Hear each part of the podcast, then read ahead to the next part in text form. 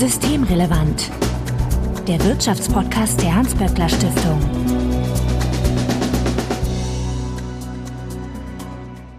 Heute ist Donnerstag, der 1. Juni 2023. Willkommen zur 146. Ausgabe von Systemrelevant. Sebastian Dolin, ich grüße dich. Hallo Marco. Du bist der Direktor des Instituts für Makroökonomie und Konjunkturforschung, bekannt als IMK bei der Hans-Böckler-Stiftung.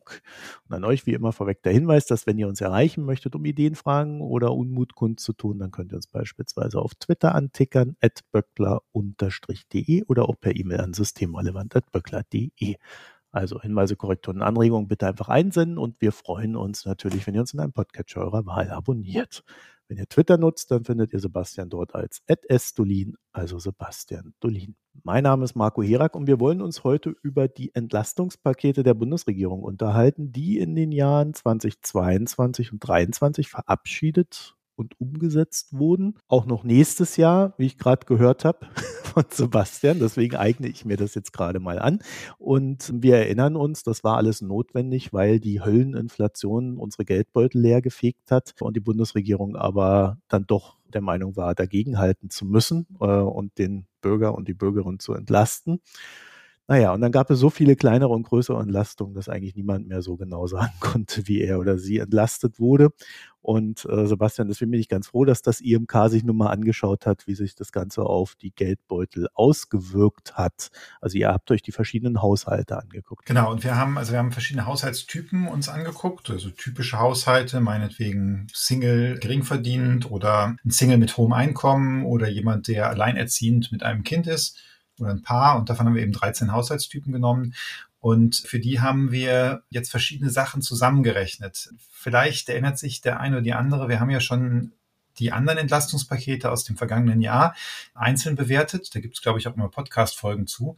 Und bei denen war es relativ einfach, weil man hatte ein Jahr, es kam plötzlich ein Inflationsschub und da konnte die, die Regierung hat ein paar Sachen gemacht. Also man erinnert sich an äh, den Tankrabatt und das 9-Euro-Ticket. Und da konnte man relativ leicht zusammenrechnen, wie jetzt so ein einzelner Haushalt entlastet wurde. Jetzt dieses Jahr ist es ein bisschen schwieriger, weil eine ganze Reihe Dinge zusammenkommen. Also einerseits haben die Löhne schon ein bisschen reagiert auf die stärkere Inflation und das stärkt natürlich die Kaufkraft. Und dann hat es Steuersenkungen gegeben, aber nicht alle dieser Steuersenkungen kann man jetzt quasi als Entlastung rechnen, denn beim Einkommensteuertarif ist es ja so, dass jedes Jahr so ein bisschen der Tarif normalerweise angepasst wird mit ähm, Inflation und steigenden Löhnen, damit nicht äh, die Belastung immer, immer, immer höher wird und das muss man irgendwie gegenrechnen. Und was wir jetzt für diesen Policy Brief gemacht haben, ist eben, wir haben uns diese Haushaltstypen angeguckt, haben geguckt, wie hat sich wahrscheinlich deren Lohneinkommen entwickelt, gegeben dem, wie es in der Gesamtwirtschaft passiert ist. Und dann, wie haben sich die Steuern Abgaben verändert und was haben die noch an, an Geld vom Staat bekommen? Und dann haben wir am Ende ausgerechnet, so und so viel konnten sie 2021, also vor dem großen Preisschub, vor der wie hast du es genannt, Hölleninflation.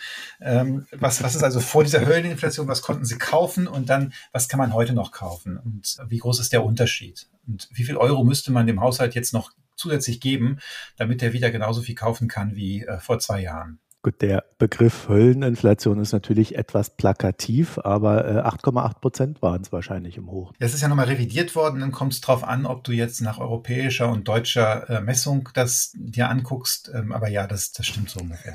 Es gibt kein einfaches Ja oder Nein. genau. Also, gut. bin ich bei Ökonomen, Marco.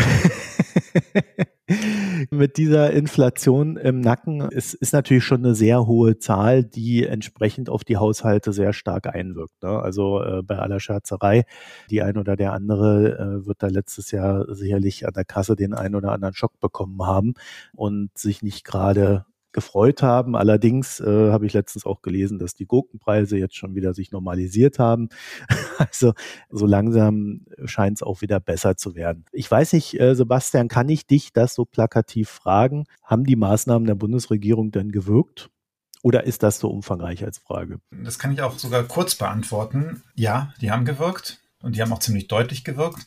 Aber dieser Schock, der Inflationsschock war so groß, dass sie eben das nicht vollständig ausgleichen konnten, obwohl auch die Löhne gestiegen sind. Also es bleibt bei den allermeisten Haushalten tatsächlich jetzt eine ziemlich spürbare Kaufkraftlücke zurück, nachdem eben die Löhne gestiegen sind und der Staat entlastet hat.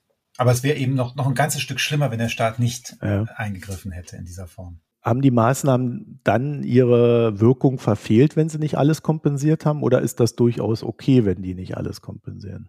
Naja, man muss sich klar machen, Deutschland hat einfach, Deutschland ist ein Energieimportland und wir zahlen für die Energie ans Ausland. Und wenn die Energiepreise steigen, dann wird Deutschland als Ganzes ein Stück ärmer. Also wir, wir müssen einfach mehr für die Energie bezahlen und irgendjemand muss das tragen. Jetzt kann man auch sagen, das hätte anders verteilt werden können, müssen, aber da kann natürlich auch der Staat nicht einfach äh, das völlig ausgleichen, weil der kann zwar sich Geld leihen, aber das muss ja auch irgendwo langfristig irgendwo herkommen. Und von daher ist es schon, es schon normal, dass, dass in so einem Energiepreisschock, wie wir ihn jetzt gesehen haben, der so riesig war, dass da Kaufkraftverluste übrig bleiben. Und wenn man sich so das als Maßstab nimmt, dann hat der Staat schon ganz gut da reagiert und ganz gut stabilisiert.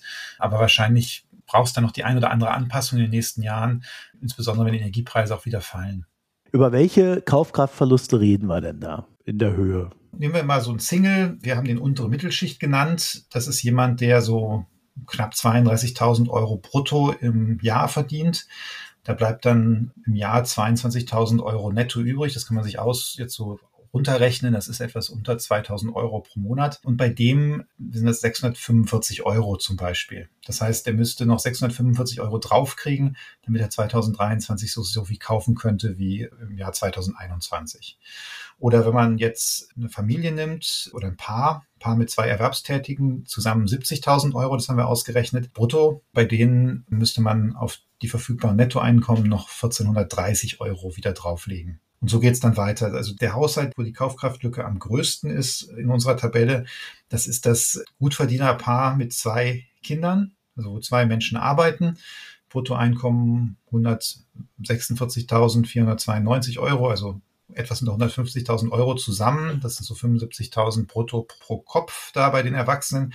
Und denen fehlen 2.078 Euro, um das zu kaufen, was, was sie vorher gehabt hätten. Das sind jetzt aber nominale Zahlen. Ne? Also das sind alles Eurozahlen, genau. Ja, wenn wir jetzt in die Prozente gehen, dann stehen die gar nicht mal so schlecht da, dieses erwerbstätige Paar mit zwei Kindern. Nee, dann ist, sind andere äh, stärker gebeutelt. Der Haushalt, der am, am stärksten prozentual getroffen ist, das ist ein Paar, wo nur eine Person erwerbstätig ist, mit zwei Kindern, so 55, 56.000 Euro brutto im Jahr. Und bei denen ist tatsächlich, müsste man jetzt das Einkommen um dreieinhalb Prozent erhöhen, um die Kaufkraft wiederherzustellen.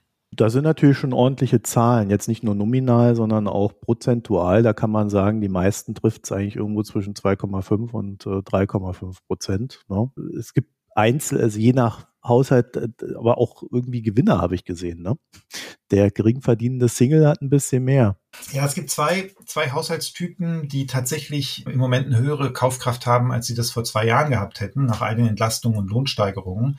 Und das sind einmal Singles, die zu Mindestlohn arbeiten, also Vollzeit zu Mindestlohn arbeiten. Und die profitieren davon, dass der Mindestlohn ziemlich kräftig gestiegen ist. Wir erinnern uns, es hat im vergangenen Jahr ja mehrere Mindestlohnerhöhungen gegeben und zum ersten Oktober auf 12 Euro. Und das ist prozentual ein so großer Anstieg gegenüber 2021, dass da am Ende immer noch ein Plus übrig bleibt, trotz der hohen Inflation. Wobei man natürlich dazu sagen muss, der Gesetzgeber hat damals ja gehofft, den Lebensstandard dieser Menschen deutlich zu erhöhen. Darum war ja auch die Mindestlohnerhöhung so deutlich. Und davon ist jetzt relativ viel wieder verschwunden, auch wenn da noch eine ganz gute Zahl übrig bleibt. Naja, in Relation hat er den Lebensstandard natürlich schon verbessert, weil die anderen haben ja abgegeben. Ne? Relativ zu den anderen schon. Ja, aber natürlich das Ziel einer nominalen äh, Lohnerhöhung durch Erhöhung des Mindestlohns, ähm, das ist hier nur ganz knapp erreicht worden. Ne? Du meinst eine reale? Eine Reallohnerhöhung, ja. Der zweite Haushalt, das war mir nicht so bewusst, das ist äh, der geringverdienende Single, der jetzt nicht unbedingt zu Mindestlohn arbeitet, aber vielleicht durch Teilzeit nicht so viel verdient. Diese Person hat nämlich auch leicht mehr Kaufkraft als vorher. Und das hat damit zu tun, dass in den vergangenen zwei Jahren diese sogenannte MIDI-Job-Grenze ausgeweitet worden ist. Also MIDI-Jobs ist ja, wir haben ja Minijobs, da fallen äh, für den Arbeitnehmenden die Arbeitnehmende keine Sozialabgaben an und dann haben wir diese MIDI-Jobs, wo wir so eine Gleitphase haben, so eine Gleitzone. Das heißt, da fängt es dann mit niedrigen Abgaben an und muss man, das, das steigt dann halt wie bei der, bei der Steuerprogression. Und da hat man die Grenzen verschoben. Das heißt, dass Menschen, die jetzt am Ende dieser MIDI-Jobzone waren oder auch da, knapp darüber, die sind jetzt da drin und die zahlen plötzlich deutlich weniger Abgaben. Jetzt nicht Steuern, sondern Abgaben tatsächlich. Und äh, für die ist diese Entlastung bei den Abgaben so groß, dass das eben auch dazu führt, dass diese Kaufkraftlücke eigentlich ausgeglichen ist. Also du hast jetzt gesagt, leicht gewonnen. Wir reden hier von 0,2 Prozent. Das ist ehrlich gesagt im, im Rahmen der, der statistischen Unschärfe. Also ich würde sagen, bei denen ja. ist es eben, hat es gereicht, die Kaufkraft zu stabilisieren. Ja, also gut, wir reden jetzt nicht darüber, dass sie sich davon ein Auto kaufen können, aber äh, ich, ich finde es schon bemerkenswert, wenn wir da so Einkommensfamilien haben, die quasi da irgendwie 3,5 Prozent verlieren ja, oder drei Prozent oder auch nur anderthalb und es dann tatsächlich zwei gibt, die äh, herausstechen, dass sie einen kleinen Zugewinn haben, auch wenn er vielleicht mit einer statistischen Unschärfe gar nicht so vorhanden sein sollte. Aber das sind ja zwei politische Entscheidungen gewesen.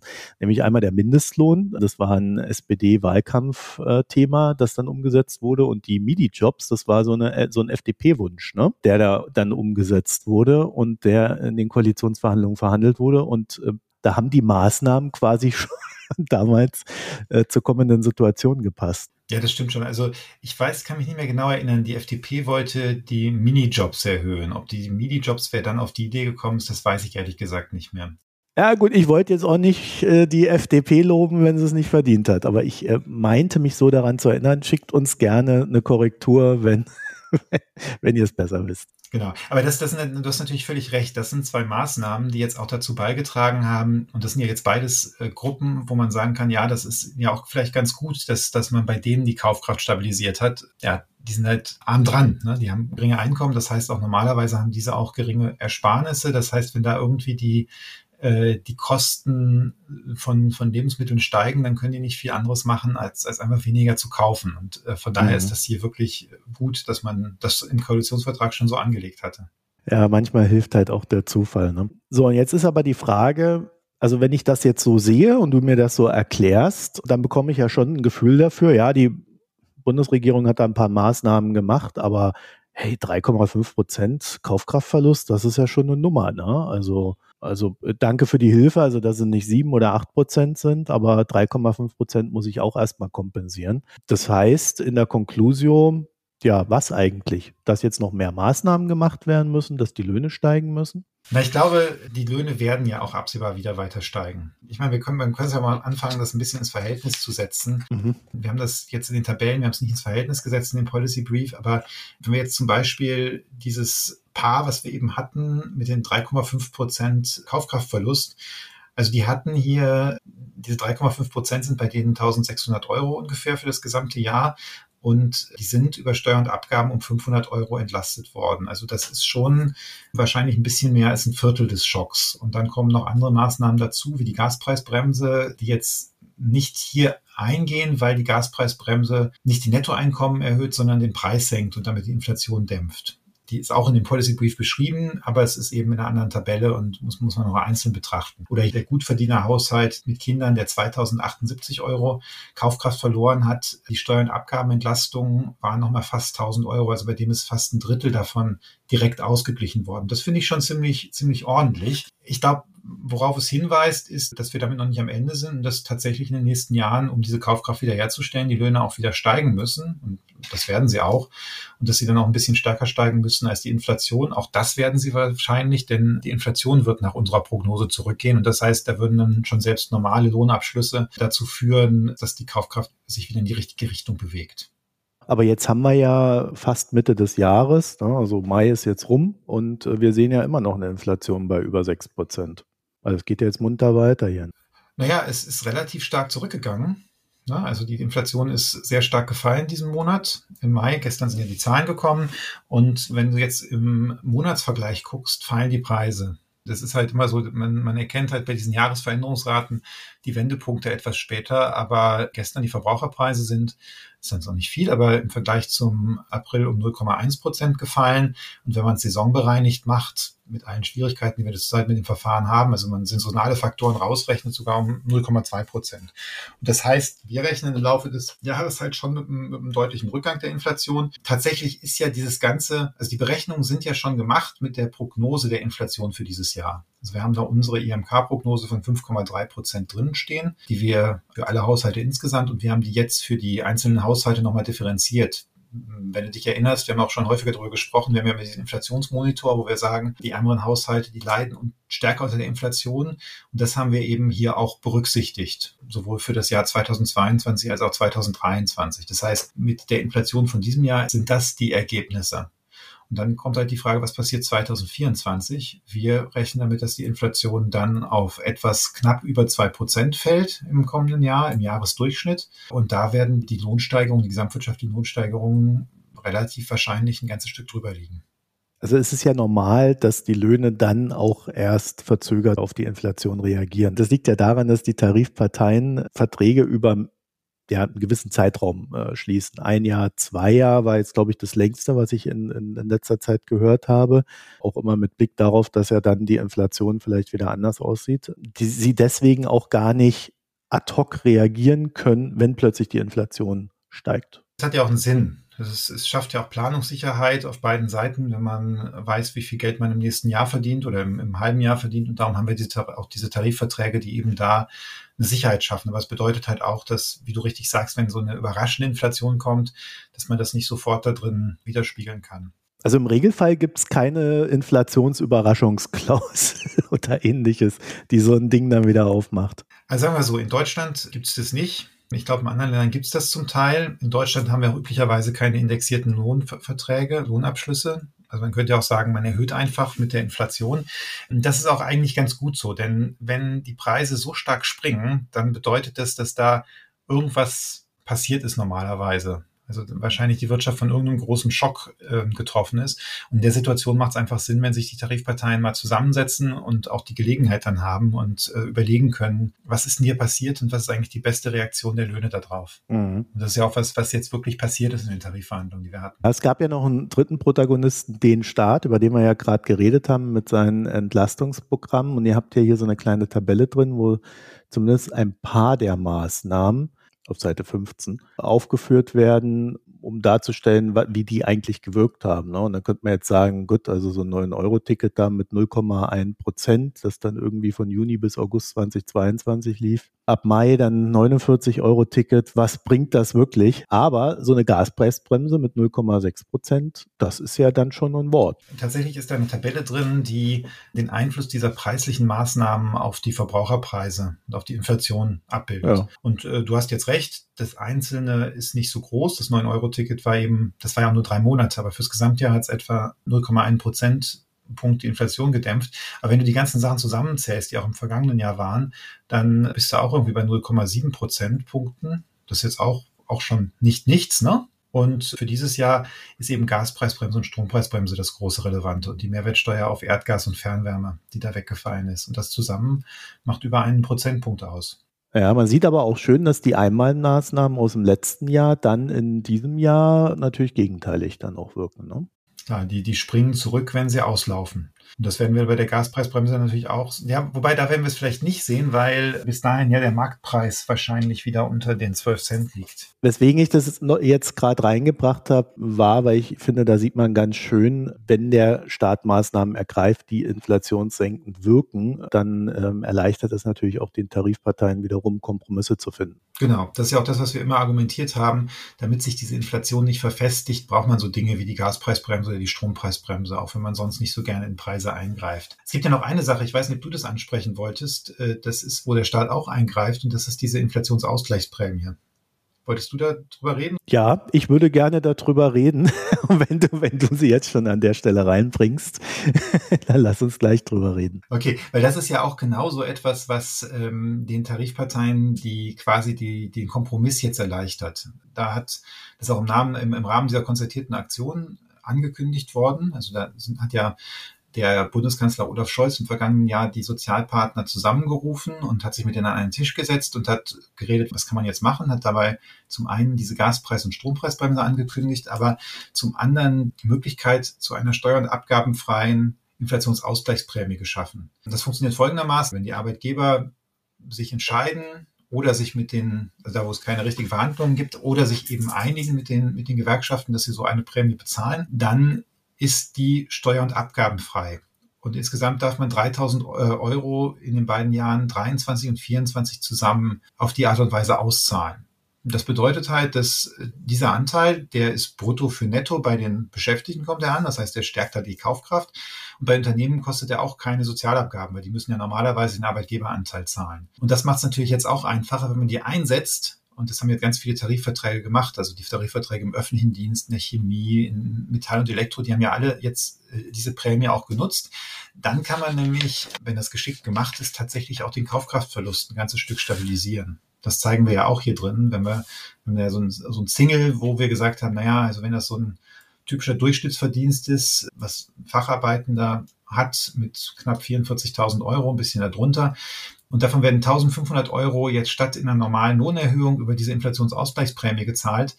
Dann schrumpft der Kaufkraftverlust eben von 2,6 Prozent auf 0,2 Prozent. Das ist wirklich schon eine, eine ganz schöne Ansage. Also das ist tatsächlich höchst erfreulich, könnte man fast schon sagen. Aber äh, hat das nicht ein paar Nebenwirkungen in Sachen Rente? Wir müssten jetzt da in die Details gehen. Aber ich könnte, also grundsätzlich ist es so, dass der Rentenpunkt, also das wonach hinterher deine Rente bemessen wird, der bezieht sich darauf auf den Durchschnitt in dem Jahr, wo du den erworben hast, was alle Beschäftigten, sozialversicherungspflichtigen Beschäftigten in Deutschland verdient haben oder wofür sie ihre Beiträge gezahlt haben. Und wenn jetzt alle das mit der Inflationsausgleichsprämie machen würden, dann hat sich ja die relative Position nicht verändert. Also dann, dann hätte das auch keinen Einfluss auf die Rente später. Sieht ein bisschen anders aus, wenn das die Hälfte nicht macht und die andere Hälfte das macht, dann haben die, die das gemacht haben, später ein bisschen weniger Rente. Das stimmt schon. Wir wissen eben noch nicht genau, wie stark diese Prämie genutzt wird. Wir haben eben im Kasen davon ausgegangen, dass die sehr großflächig genutzt wird und tatsächlich eigentlich in allen großen Tarifverträgen, die wir jetzt hatten, ist es Teil gewesen des Abschlusses. Jetzt bleibt so ein bisschen die Frage, wie weit nutzt der Rest der Wirtschaft das, wo, wo es keine Tarifverträge gibt, wo die Unternehmen nicht tarifgebunden sind. Das werden wir abwarten müssen. Also eigentlich ist das Angebot für beide Seiten, Arbeitgeber, Arbeitnehmer, zu gut, um es einfach liegen zu lassen. Also ich meine, äh, musst dir einfach mal klar machen, du kriegst bei 3000 Euro, die darfst, hast du 3000 Euro netto mehr. Wenn du jetzt Steuern und Abgaben zahlen würdest, so Pi mal Daumen, da geht ja die Hälfte runter bei den meisten Leuten, dann bist du bei 1500. Und auf der Arbeitgeberseite, beim einen zahlen sie eben die 3000 Euro und wenn es mit Steuern und Abgaben ist, zahlen sie etwa 3600. Und das nicht mitzunehmen, ist schon, ja, muss man schon sehr dagegen sein. Okay. Also äh, das werden wir dann aber wann wissen? In einem Jahr oder wann kann man das sagen? Ich weiß ehrlich gesagt, wir haben, wir haben auch probiert mit, es gibt so Schätzungen aus der Bundesregierung dazu, die mussten ja beim Haushaltsplanaufstellung irgendwie eine Schätzung angeben, die fanden wir viel zu niedrig. Ich weiß auch nicht, ob da jetzt wirklich gute Erhebungen gemacht werden, wer das, wer das, wer das gezahlt hat und nicht gezahlt hat. Also ich vermute im Laufe des nächsten Jahres wird man irgendwas für 2023 dann sehen können oder rückfolgern können aus den Lohndaten. Das muss man einfach mal sehen. Also, und ob wir dann wissen, wie viel es wirklich gezahlt haben oder ob wir einfach nur wissen, was die Gesamtsumme ist, das weiß ich ehrlich gesagt auch nicht. Vielleicht gibt es ja da aber dann eine Studie, die das etwas aufdröselt. Und genau, wir werden uns auch bemühen, natürlich dazu was zu machen. Dann. Lass uns zum Ende hin nochmal zum Energiesparen kommen. Das war ja in Deutschland ein Riesenthema, äh, wie viel Energie man sparen soll äh, oder kann. Wissen wir denn mittlerweile, wie viel Energie gespart wurde? Und vor allen Dingen wissen wir, ob das einen positiven oder negativen Preiseffekt hatte? Es gibt ja Studien zum Energiesparen und eine große Diskussion, wie viel da jetzt das milde Wetter und so weiter ausgemacht hat. Das würde ich aber gerne heute gar nicht diskutieren, sondern wir haben in dem Policy Brief eigentlich was anderes gemacht. Wir haben nämlich uns angeguckt, wie stark kann man diesen Inflationsschub dadurch ähm, abfedern, dass man sparsam mit Energie umgeht. Und äh, jetzt ist klar, nicht jeder, jede kann gleich gut Energie sparen. Also wenn ich ein Schwimmbad im Haus habe, dann, wenn ich das abschalte, kann ich wahrscheinlich sehr schnell sehr viel Energie sparen.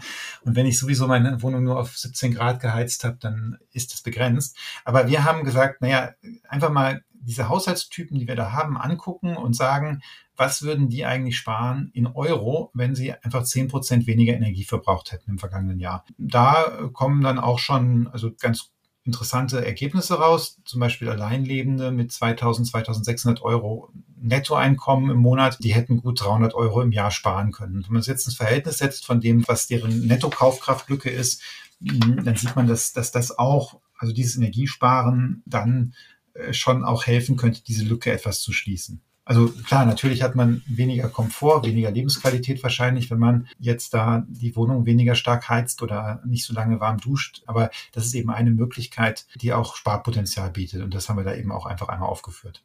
Das ist natürlich interessant, weil das äh, so eine Art Sparen in dieser Situation ist, das nicht dazu führt, dass das wirklich der Wirtschaft zum Nachteil gereicht. Genau, im Gegenteil. Also wenn jetzt Energie gespart wird und man dafür woanders nicht spart, also äh, jetzt ganz platt gesagt, ich drehe die Heizung runter und dafür gehe ich äh, einmal mehr essen oder sowas im Monat, dann stützt das sogar die deutsche Wirtschaft, weil die von den, von den Energiekäufen eben äh, der Großteil ins Ausland fließt und wenn man jetzt ins Restaurant geht oder weiß nicht, was man sonst machen kann, ins Kino gehen oder sowas, dann bleibt von der Wertschöpfung einfach viel mehr im Inland. Also das könnte noch ein versteckter positiver Effekt gewesen sein. Ne? Das kann sein, wobei man ja einfach sagen muss, wir haben ja die Zahlen zum Bruttoinlandsprodukt letzte Woche bekommen für Deutschland im ersten Quartal.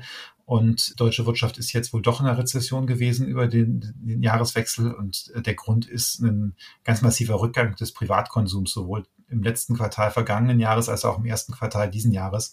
Also vielleicht hätte es noch schlimmer sein können, aber grundsätzlich gut ist die Lage beim Konsum da sicher nicht. Okay, also das deutet eher darauf hin, dass selbst wenn die Leute da etwas gespart haben, dass sie das dann nicht ausgegeben haben, ne? sondern wirklich zur Kompensation dieser Kaufkraftverluste genutzt. Ja, dann ist es ja doch ausgegeben, also in dem Fall. Ne? Das ist dann halt, äh, es bedeutet, dass die Leute vielleicht sich weniger eingeschränkt haben, als sie sonst hätten bei anderen Dingen, aber eben, dass sie damit auch nicht ihren ganzen Kaufkraftverlust kompensieren konnten.